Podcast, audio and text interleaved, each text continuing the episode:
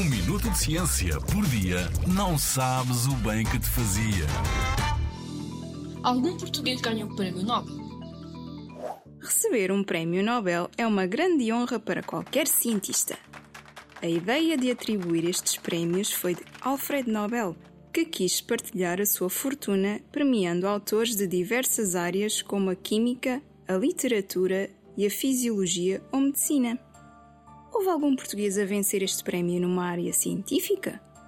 A resposta é sim. António Egas Muniz foi o primeiro e até maio de 2023 o único português a vencer o Prémio Nobel da Fisiologia ou Medicina em 1949.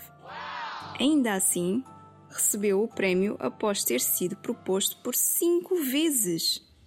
Era formado em medicina e ficou conhecido por ter desenvolvido a angiografia cerebral em 1927. Esta técnica permitiu observar melhor as artérias do nosso cérebro utilizando os raios-x. Assim, tornou-se mais fácil detectar lesões cerebrais o que facilita a escolha do tratamento a utilizar. António Egas Muniz também criou a leucotomia pré-frontal, por outras palavras, a lobotomia.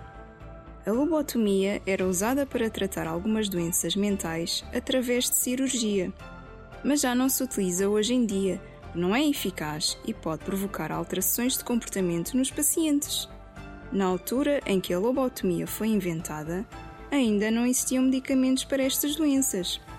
A história de António Egas Muniz é a prova de que a ciência e a medicina estão em constante evolução e que corrigem os erros quando estão erradas.